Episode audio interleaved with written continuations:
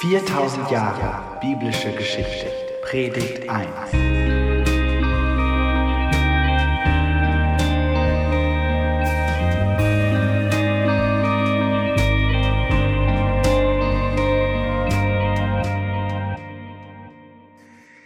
Guten Morgen, ihr Lieben.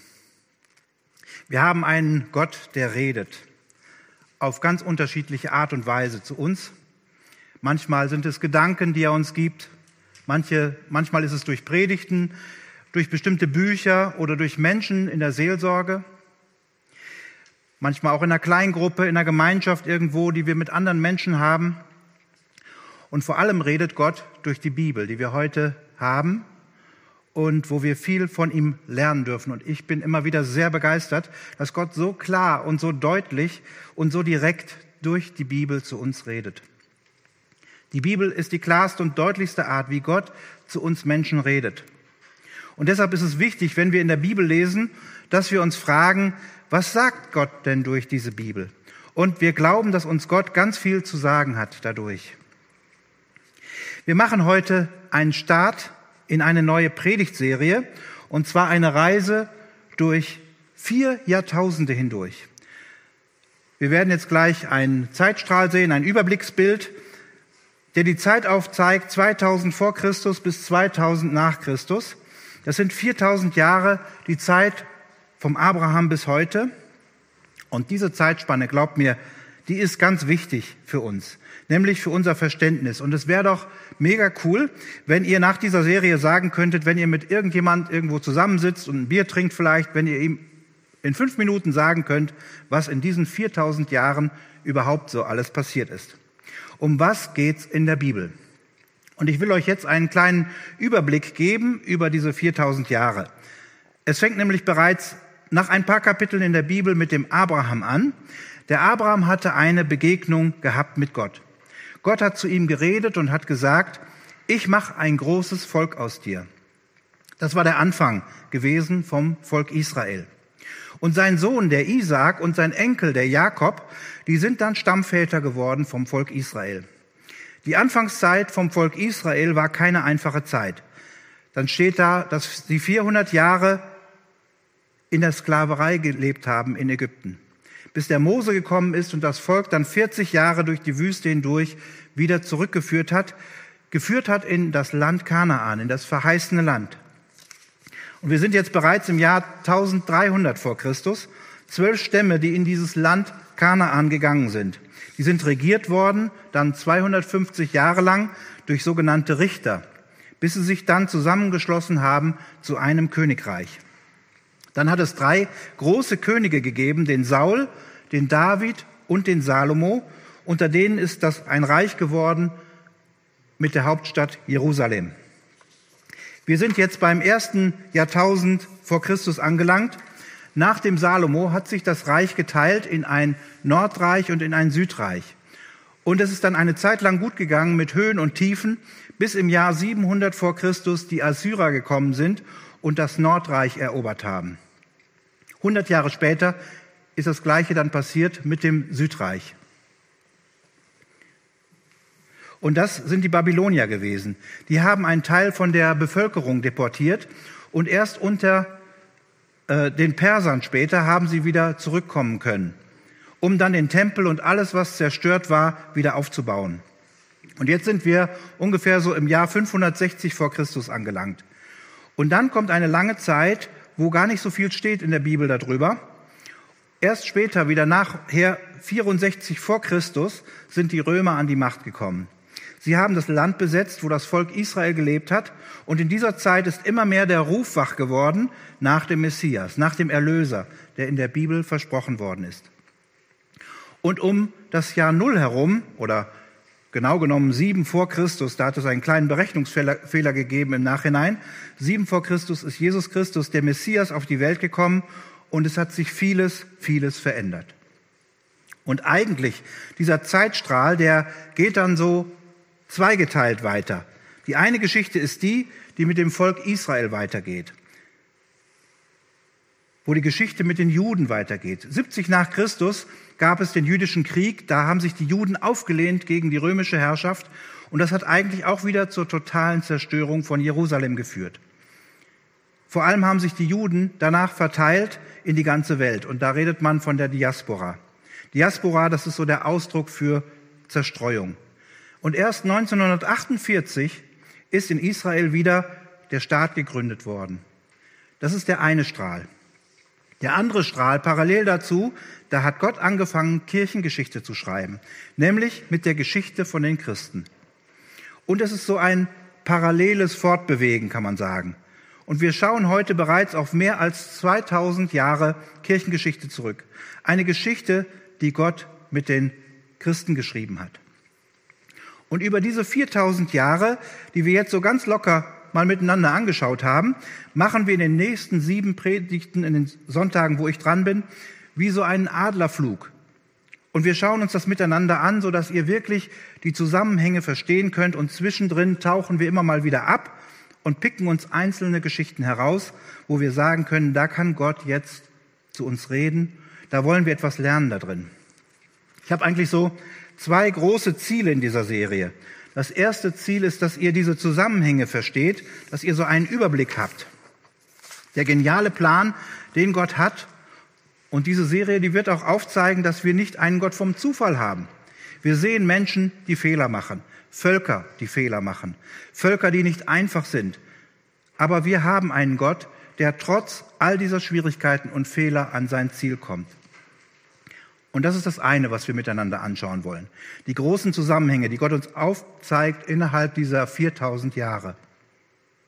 Wir wollen aber andererseits auch, indem wir uns eben hineinbegeben und einzelne Geschichten so herauspicken, darin schauen, was sagt Gott ganz persönlich zu jedem Einzelnen von uns.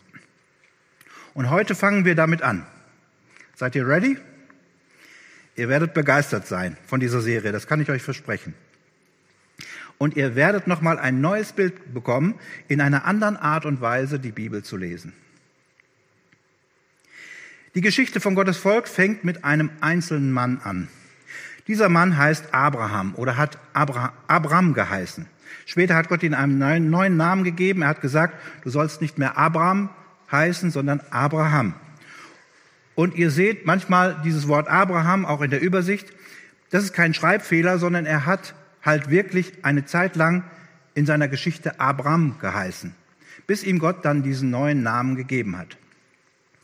Ein kompakter Anfang von der Geschichte vom Volk Israel.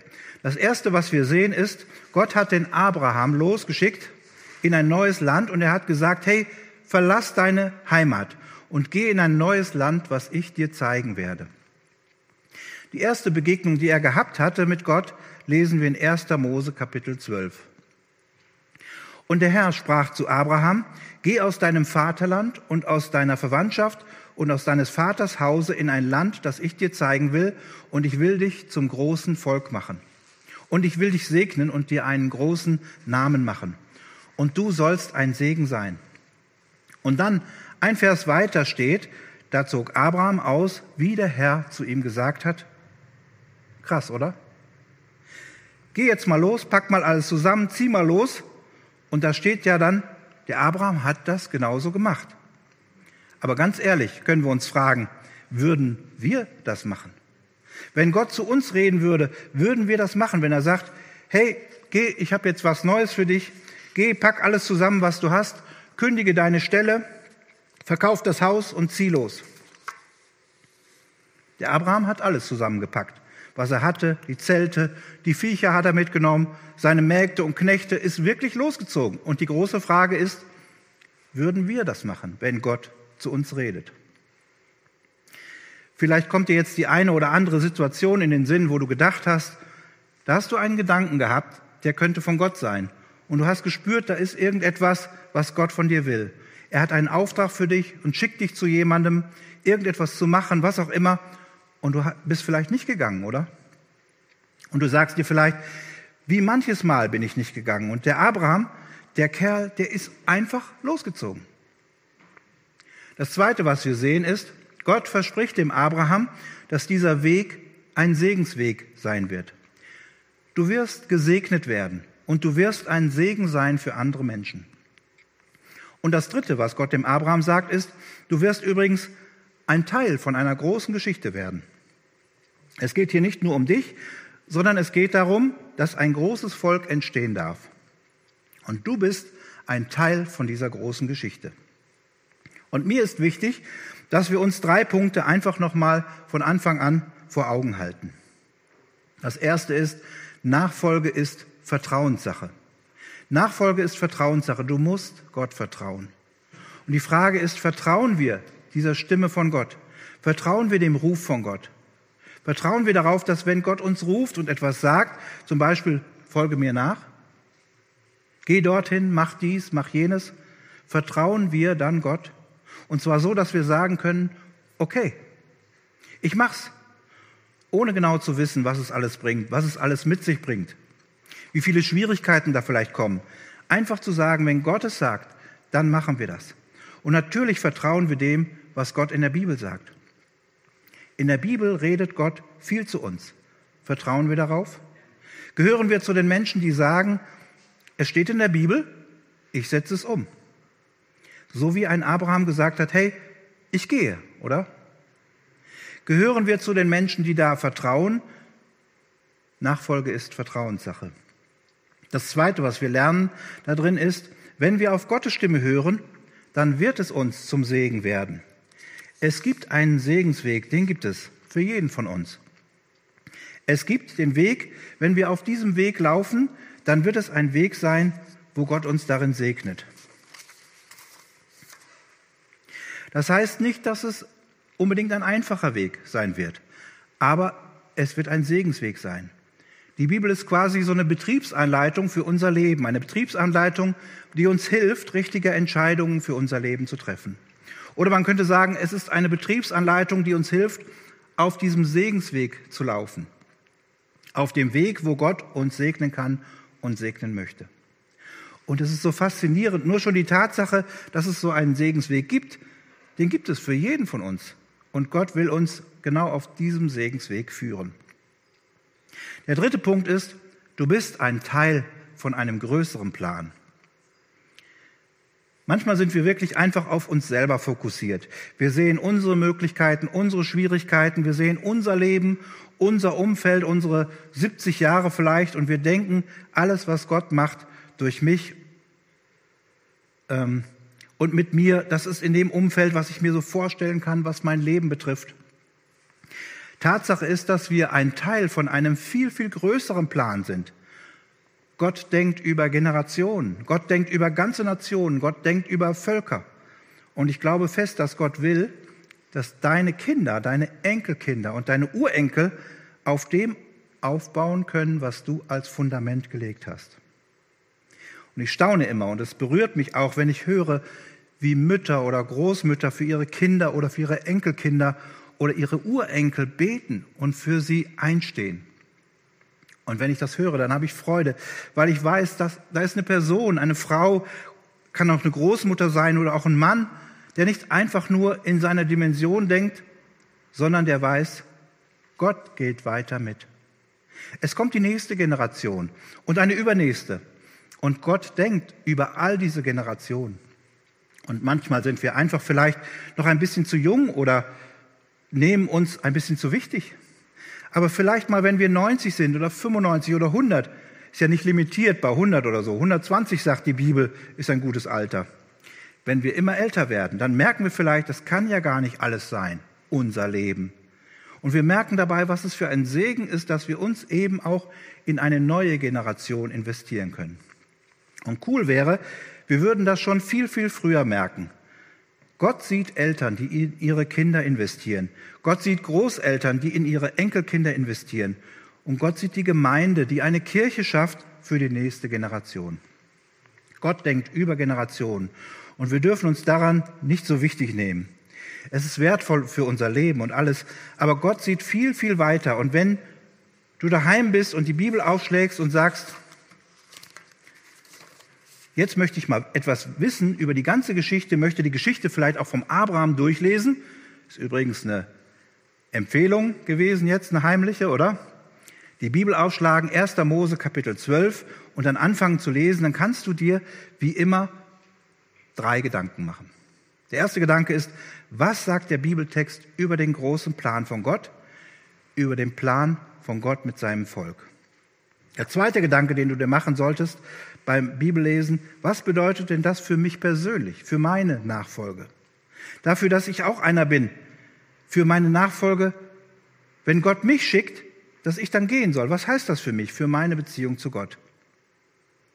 Und der dritte den dürfen wir nicht vergessen. Was bedeutet das für mein Investment in die kommende Generation, oder? Was bedeutet das für mein Investment in andere Menschen? Mit diesem Gedanken, dass es nicht einfach nur um mich geht in meinem Leben. Der Abraham. Eine ganz wichtige Frage. Wieso wählt Gott den Abraham aus? Wie kommt er auf diese Idee? Was hat Gott denn überhaupt für Auswahlkriterien, Checklisten oder Anforderungslisten für Leute, mit denen er große Geschichte schreiben möchte? Punkt eins, äh, das muss er erfüllen. Punkt zwei, Punkt drei, was hat er in Abraham gesehen? Oder nicht nur in Abraham, sondern auch in Sarah, seiner Frau. Wie kommt Gott auf die Idee, ihn auszusuchen, sie auszusuchen, ihn zum Stammvater von seinem auserwählten Volk zu machen? Ich meine, das ist schon eine richtige Aufgabe. Das können wir uns übrigens fragen, auch zu ganz vielen Personen in der Bibel. Wir können ihnen die gleiche Frage stellen. Was hat Gott denn in einem Mose gesehen? Was hat Gott in einem Josua gesehen? Was hat Gott in einer Ruth gesehen oder in einer Rahab? Was hat Gott in einem Petrus gesehen, in einem David? Versteht ihr? Habt ihr euch das noch nie gefragt? Wieso wählt er den aus? Zufallsprinzip? Was sieht Gott in diesen Menschen? Was ich weiß ist, der Abraham ist ein Mann gewesen mit vielen Fehlern. Und trotzdem hat er ihn ausgewählt. Und wenn wir es jetzt nicht ganz herausfinden, diese Checkliste von Gott, etwas finden wir relativ schnell heraus. Gott kann umgehen mit Menschen, die Fehler machen. Und das ist eine große Ermutigung. Das ist eine Ermutigung für jeden von uns. Und für dich ganz persönlich. Deine Schwächen und deine Fehler und deine Ecken und deine Kanten, die du hast, sind kein Hinderungsgrund für Gott, dass er dich nicht herausruft und dich nicht braucht im Bau von seinem Reich. Sind kein Hinderungsgrund für Gott. Wenn du jemals denkst, Gott kann dich nicht gebrauchen, dann liegst du falsch. Definitiv. Es ist vermutlich nicht so, dass Gott alles gut findet, was du machst, auch was ich mache. Wir alle zusammen, wir machen Fehler. Wir haben unsere Fehler. Und das ist nicht so, dass Gott denkt, das spielt keine Rolle. Gott sieht diese Fehler auch und er arbeitet auch mit uns an diesen Fehlern. Aber es hindert ihn nicht daran, mit uns einen Weg zu gehen. Wenn du dich von Gott rufen lässt in die Mitarbeit, in die Nachfolge, in die Leiterschaft, dann wird Gott dein Leben verändern. Und er wird dir helfen bei all deinen Schwierigkeiten und bei all deinen Problemen, die du im Alltag hast. Und er wird eine Geschichte schreiben mit dir. Davon bin ich überzeugt. Er wird eine Geschichte schreiben mit dir, eine begeisterte Geschichte schreiben. Wir machen jetzt mal einen Blick in ein paar so Lebensstationen vom Abraham, einfach, dass wir ihn als Person ein bisschen besser verstehen können, oder? Abraham hat seine Heimat verlassen, weil Gott zu ihm geredet hat, um in das Land Kanaan zu gehen. Gott hat ihn also in das Land Kanaan geführt. Das ist ja später dann das verheißene Land, wo Gott das Volk wieder hin zurückgeführt hat.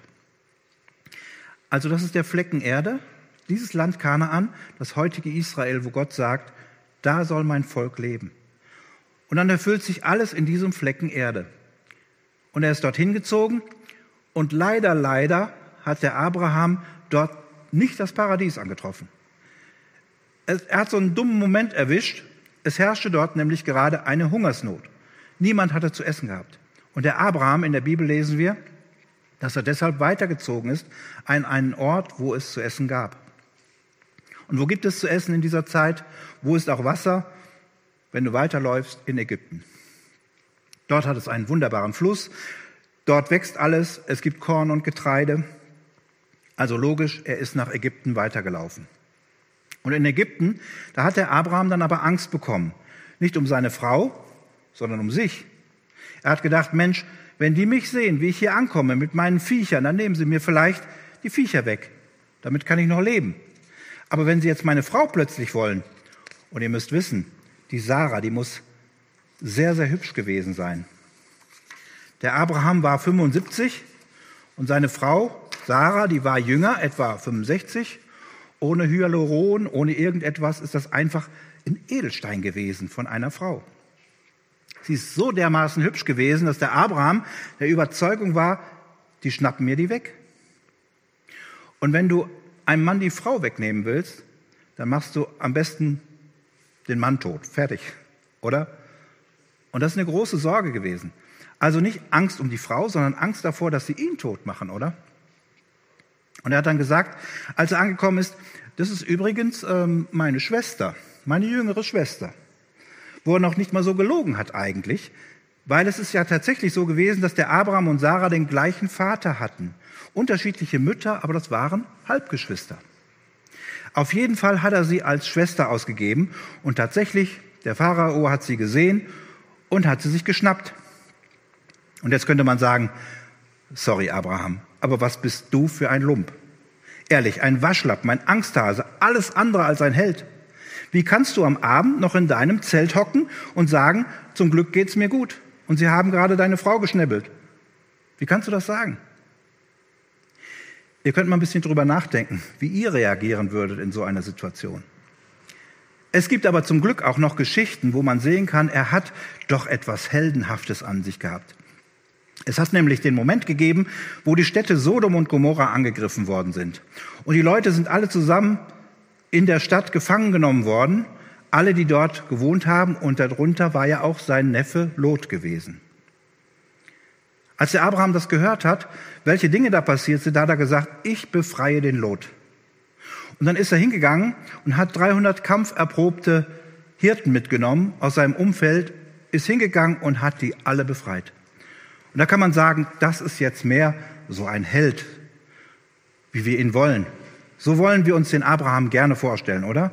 Mit Stecken und Messer bewaffnet kommt er dahin und befreit alle.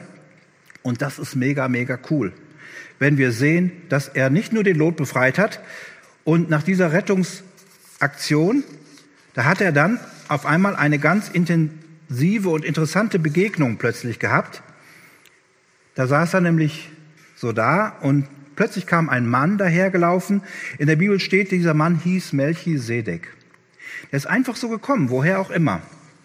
Und wenn du diese Stellen liest von dem Melchisedek und du denkst, was war das für ein Typ gewesen?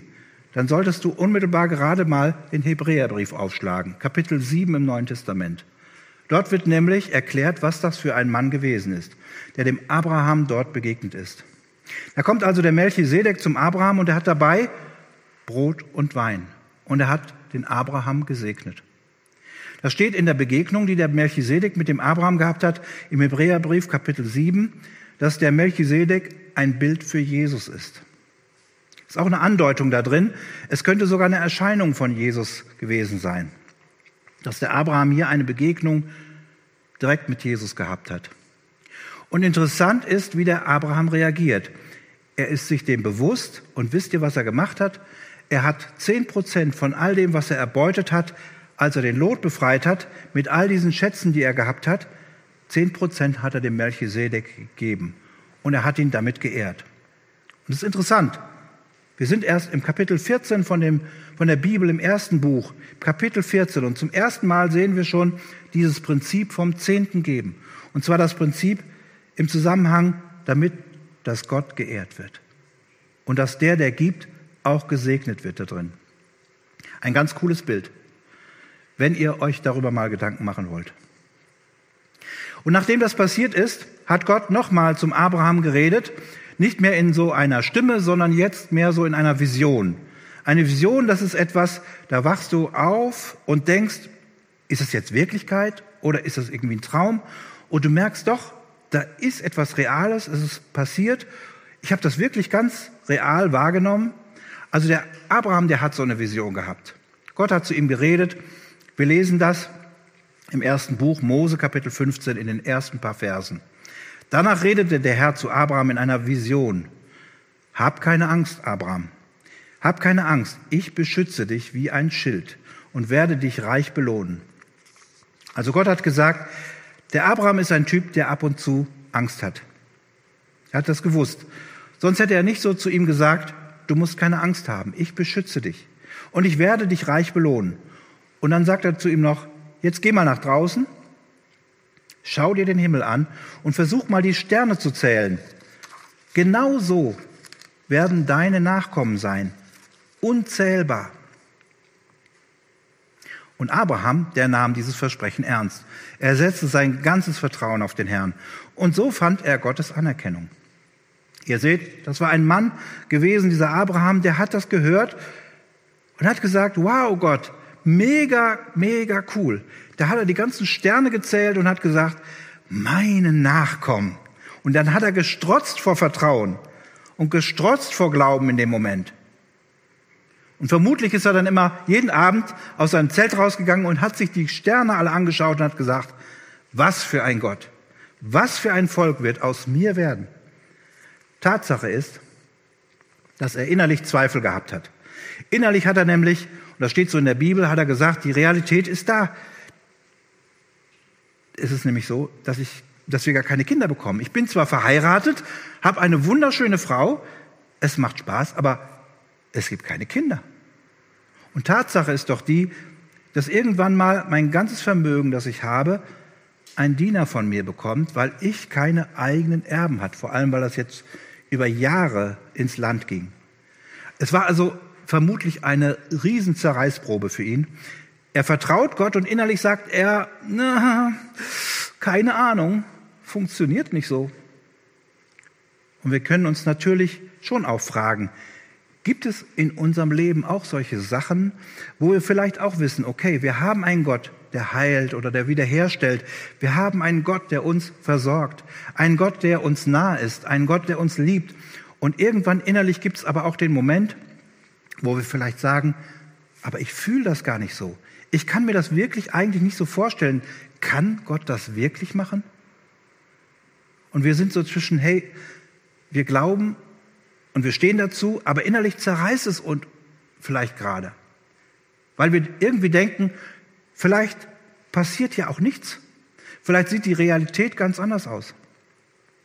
Und dann hat Gott einen Bund mit Abraham gemacht. Später hat er ihm diesen Bund noch einmal bestätigt. Und es hat eigentlich zwei Sachen gegeben, die in diesem Bund passiert sind, damit Abraham das nie vergisst. Das eine war, Gott hat ihm eben diesen neuen Namen gegeben. Bis zu diesem Moment hat er eigentlich immer Abraham geheißen. Abraham heißt so viel wie erhabener Vater, ein stolzer alter Mann, so ein Patriarch, ne? hat zwar keine Kinder, aber der gilt etwas. Und dann sagt Gott, du sollst jetzt nicht mehr Abraham heißen, sondern du heißt ab jetzt Abraham. Und Abraham heißt Vater vieler Völker. Du hast einen neuen Namen der dich Tag für Tag daran erinnert, dass ein neues Volk entstehen wird. Und dann machen wir noch mal etwas mit anderes miteinander ab und jetzt ab jetzt werden die Männer alle beschnitten. Das gilt dann auch für dich Abraham. Also einfach ihr könnt froh sein, dass ihr da noch nicht gelebt habt. Wenn Gott dir etwas verspricht, dann sagt er hm. aber nein, gut, seit da übrigens gilt die Beschneidung. Das hat einen Zusammenhang mit diesem Bund, den Gott mit dem Abraham geschlossen hat. Mit diesem Versprechen, dass ein großes Volk werden wird aus ihm. Und jeder Jude, der männlich ist, wird am achten Tag beschnitten, seitdem seit 4000 Jahren. Und der Abraham hat aber irgendwie die Geduld nicht gehabt. Ich kann mir vorstellen, es hat so eine Art Aufblühen gegeben in seiner Ehe für einen Moment, wo beide gedacht haben, endlich, jetzt wird sie schwanger, jetzt passiert was und nichts ist passiert. Und das ging so lange und dann sind sie ungeduldig geworden. Die waren gefrustet und ich kann mir vorstellen, es war eine sehr, sehr schwierige Zeit. Und jeder von euch, der selber mal mit Kinderwunsch gekämpft hat und vielleicht immer noch diesen Wunsch hat, es gibt keine Kinder, der weiß, was das mit einer Ehe macht. Und das hat es auch mit dem Abraham und der Sarah gemacht. Und dann sind sie auf eine Idee gekommen, weil zu dieser Zeit war es damals so, wenn eine Magd das Kind geboren hat, aber ihre Herrin das Kind so entgegennimmt, dann ist es nachher das Kind von der Herrin gewesen. Und sie haben sich gesagt, ja, vielleicht können wir das ja so machen. Ich gebe dir die Hagar, meine Magd, hat Sarah gesagt, du schläfst mit ihr, sie bekommt dieses Kind und ich nehme das Kind dann in den Empfang. Es wird mein Kind sein, es wird unser Kind sein, Abraham. Das Kind, was Gott uns versprochen hat. Und so ist das dann passiert. Das Kind ist auf diese Welt gekommen und es war, es hieß dann Ismael. Und dieser Ismael ist später der Stammvater von den Arabern geworden. Und das ist auch der Grund, warum die Araber und die Juden beide den Abraham und die Sarah verehren. Also die Grabstätte von Abraham und Sarah. Da siehst du, wie auf der einen Seite die Juden am Beten sind und auf der anderen Seite die Araber. Die haben den gleichen Stammvater. Das ist so. Sie haben den gleichen Stammvater. Und interessant ist, dass das Gott nicht daran gehindert hat, seinen Plan weiterzumachen. Eigentlich war es verheerend, was der Abraham da gemacht hat. Und im Alter von 90 oder 100 Jahren haben sie dann aber tatsächlich noch ein gemeinsames Kind bekommen, den Isaak. Und das war die Erfüllung gewesen von dem Versprechen, dass dieser Isaak auf die Welt kommen wird. Und es steht da in Kapitel 21, dass Sarah rief, Gott lässt mich wieder lachen. Jeder, der das erfährt, wird mit mir lachen. Denn wer hätte gedacht, dass ich in meinem Alter noch Mutter werde? Abraham, der hat Jahrzehnte darauf warten müssen, aber jetzt habe ich ihm einen Sohn geboren. Und wenn das jetzt so ein Film wäre, dann würde jetzt kommen Happy End, oder? Sie haben den versprochenen Sohn endlich bekommen. Aber so war es nicht so ganz, das Happy End. Der Sohn ist aufgewachsen, dieser Isaac, ein junger Bursche gewesen und plötzlich redet Gott wieder zum Abraham. Und wisst ihr, was Gott dem Abraham sagt? Nimm deinen Sohn, den Sohn Isaac, deinen einzigen Sohn, wo du so lange drauf gewartet hast, der so viel Freude wieder in dein Leben hineingebracht hat, was du schon kaum mehr zu hoffen gewagt hat, hast, der die Erfüllung von dieser großen Erfüllung ist, nimm diesen Sohn und geh mit ihm auf den Berg Moria und opfere ihn. Zu dieser Zeit hat es das gegeben, den Moloch-Kult bei den kanaanitischen Völkern, bei heidnischen Völkern, wo man Erstgeborene geopfert hat. Aber doch nicht bei Gott. Und jetzt kommt Gott und verlangt genau das. Das ist doch schräg. Das ist doch schräg, oder? Wir wissen, dass Gott dieses Opfer eigentlich nie wollte, weil er in der Bibel, der Bibel steht, Kapitel 22, Vers 1, einige Zeit später stellte Gott Abraham auf die Probe. Aber der Abraham, der hat das nicht gewusst, dass das eine Probe ist. Der ist einfach mit dem konfrontiert worden, was Gott jetzt von ihm möchte. Was ist das für ein Moment, wo er plötzlich Gott so hart reden hört zu ihm? So etwas hat Gott noch nie zu ihm gesagt oder verlangt. Überhaupt nicht. Wie viel, wie viel Vertrauen und wie viel Gehorsam in Gott braucht es, dass ein Vater so etwas macht? Habt ihr euch das schon mal überlegt? Als ich noch nicht so lange im Glauben war und die Geschichte gehört habe, da habe ich mir überlegt, was ist das denn für eine seltsame Geschichte? Aber wieso das jetzt auf einmal? Gott, was machst du? Und wahrscheinlich hätte ich nach dieser Frage, Gott, was machst du, gesagt, ich gehe jetzt meinen eigenen Weg, aber sicher nicht meinen Sohn opfern. Im Hebräerbrief Kapitel 11 ist genau diese Frage gestellt worden. Wie kam es, dass Abraham bereit war, ihn, seinen eigenen Sohn, zu opfern?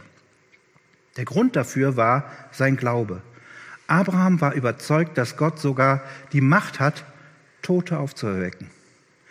Abraham war in dem Moment, vielleicht war er schon 110 Jahre alt, weiß es nicht, oder sogar noch älter.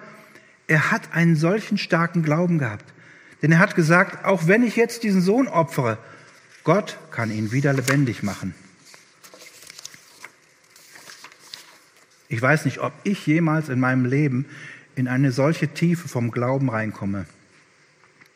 Der Abraham war kein perfekter Mensch gewesen. Wenn man seine Stationen so anschaut, dann sehen wir, es hat Momente gegeben, da war er sehr mutig. Es hat Momente gegeben, da war er ein Riesenfeigling. Es hat Momente gegeben, da hat er Angst gehabt. Und Momente, wo er Gott vertraut hat über alles. Er hat vertraut, dass alles in Erfüllung geht. Aber es hat auch Zeiten gegeben, da hat er die Geduld nicht mehr gehabt. Da hat er angefangen, selber darin zu wursteln. Wenn ich die Station vom Abraham anschaue, dann sehe ich der Abraham, der am Schluss so einen Glauben gehabt hat und unerschütterlich war, das ist nicht mehr der gleiche Abraham gewesen vom Anfang. Da war eine Zeit dazwischen, die er mit Gott unterwegs war. Versteht ihr?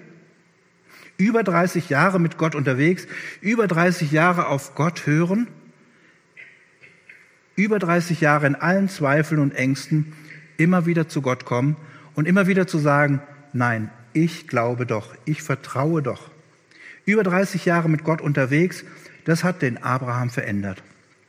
Zu dem Abraham, von dem es in der Bibel heißt, es hat kein mit so einem Glauben gegeben wie ihn. Abraham ist nicht von Anfang an der Mann gewesen, der er am Schluss gewesen ist. Aber was den Abraham von Anfang an ausgezeichnet hat, das war seine Bereitschaft, auf die Stimme von Gott zu hören.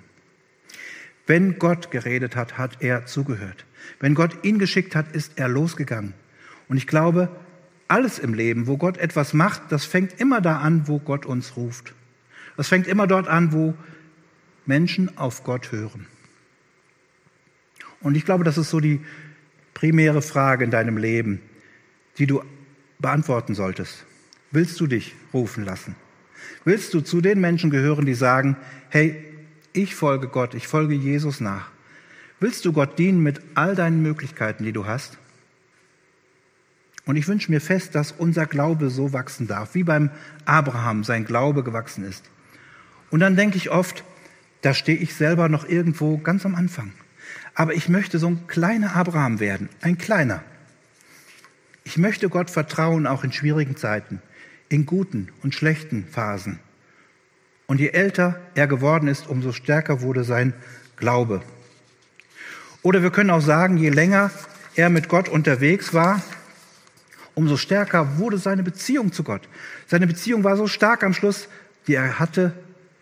Der Jakobusbrief schreibt Folgendes darüber. Da steht, Abraham glaubte Gott und er wurde sogar Gottes Freund genannt. Das heißt, der Abraham war nicht einfach nur ein Diener gewesen von Gott, sondern er ist in dieser Beziehung so tief mit Gott unterwegs gewesen, dass es von ihm heißt, er ist ein Freund von Gott geworden. Und wisst ihr was, das Gleiche steht auch über den Mose. Gott hat mit dem Mose geredet, wie mit einem Freund steht in der Bibel. Oder in Johannes 15, da sagt Jesus zu den Jüngern, ihr seid jetzt nicht mehr meine Diener, ihr seid meine Freunde. Und ich glaube, dass Gott uns in dem ganzen Weg, den er mit uns unterwegs ist, so in so eine Beziehung hineinführen möchte.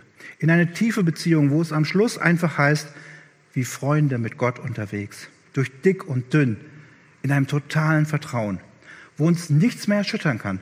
Unsere Beziehung mit Gott fängt da an, wo wir uns entscheiden, auf Gottes Stimme zu hören. Wohin der Weg auch geht. Aber das Ziel unserer Reise mit Gott ist diese Freundschaft mit Gott, so eine tiefe Beziehung mit Gott. Und ich möchte euch einfach einladen, jetzt am Schluss von dieser Predigt, äh, geht diesen Weg mit Gott. Sagt ja, wenn er ruft, hört zu, wenn er redet. Macht euch auf, vertraut Gott, dass es einen guten Weg gibt. In unserer Gemeinde ist das ja auch gerade ein großes Thema mit dem Gottvertrauen und der Berufung zur Gemeindeleitung, was ja so viele Fragen aufwirft und echt nicht so ganz einfach ist. Ich glaube aber, manchmal geht Gott auch andere Wege mit uns, als es vielleicht so unsere Vorstellungen hergeben. Aber wenn Gott redet und wenn wir wirklich zuhören und wenn wir dann auch tun, was er sagt, dann sind wir auf dem richtigen Weg. Weil Gott ihn mit uns gehen will, auch als ganze Gemeinde. Deshalb lasst euch nicht entmutigen, ihr Lieben. Wenn auch schwierige Umstände da sind oder noch kommen, die euch unsicher machen wollen. Der Abraham hatte keine Ahnung gehabt, wo der Weg hingeht. Keine blasse Ahnung. Aber Gott hat gesagt, ich zeige es dir. Versteht ihr, wenn schon ein Mann wie der Abraham in diesem Vertrauen leben ähm, musste, dann können wir das auch für uns sagen. Dann können wir auch in diesem Vertrauen leben. Dann müssen wir nicht das Hinterste und das Letzte von Gott zuerst wissen, aber Gott, dann will ich zuerst wissen, was ist denn hiermit und damit? Und dann musst du mir schon ein, noch ein bisschen mehr sagen. Und dann muss ich noch mal drüber schlafen und noch mal drüber beten vielleicht. Und am Schluss, ja, ist mir dann doch alles nicht so geheuer. Versteht ihr? Der Abraham, der ist losgezogen und er hat Ja gesagt. Eigentlich habe ich ja nichts dagegen, drüber zu beten, aber wenn Gott dich ruft, dann brauchst du nicht mehr drüber zu beten. Was möchtest du denn, dass er sich wiederholt? Er macht es vermutlich. Er macht es, er kennt uns. Du darfst also auch drüber beten. Gott lädt dich ein, ein Teil von einer großen Geschichte zu sein. Und diese Geschichte, die große Geschichte heißt Reich von Gott. Und wenn du diesem Ruf folgst, dann wird Gott dich segnen. Und du wirst ein Segen sein für andere Menschen, so wie das der Abraham erlebt hat. Ich möchte noch mit uns zum Abschluss beten. Jesus, so sind wir jetzt vor dir als Gemeinde, aber auch als Einzelmenschen und als Allererstes danken wir dir für deine Liebe, die wir haben dürfen, für deine große Güte. Wir danken dir für deine Großzügigkeit und deine Barmherzigkeit, für deine Gnade, wie es in der Bibel steht. Sie ist jeden Morgen neu. Wir dürfen auch heute einfach vor dir sein und sagen, da sind wir. Und wenn du möchtest, darfst du jetzt innerlich einfach ein paar Worte mitbeten, mitdenken. Jesus, ich will dir sagen, ich will dir nachfolgen, ich will dir das Vertrauen aussprechen, dass du einen guten Weg gehst mit mir. Danke, dass ich dir dienen darf mit all meinen Fehlern, mit all meinen Schwächen und Schwierigkeiten, die immer wieder da sind. Und Jesus, wenn ich hinfalle, dann bist du da und du hilfst mir aufzustehen. Ich danke dir, dass Jesus, dass du einen Plan hast, dass du einen großen Plan hast für mein Leben, um dein Reich zu bauen und dass wir ein Teil davon sein dürfen. Und ich bete dafür, dass ich wieder neue Hoffnung haben darf, ein offenes Herz haben darf, um auf dich zu hören, um deine Stimme zu erkennen und dir nachzufolgen von ganzem Herzen. Ich danke dir viel, vielmals dafür. Amen.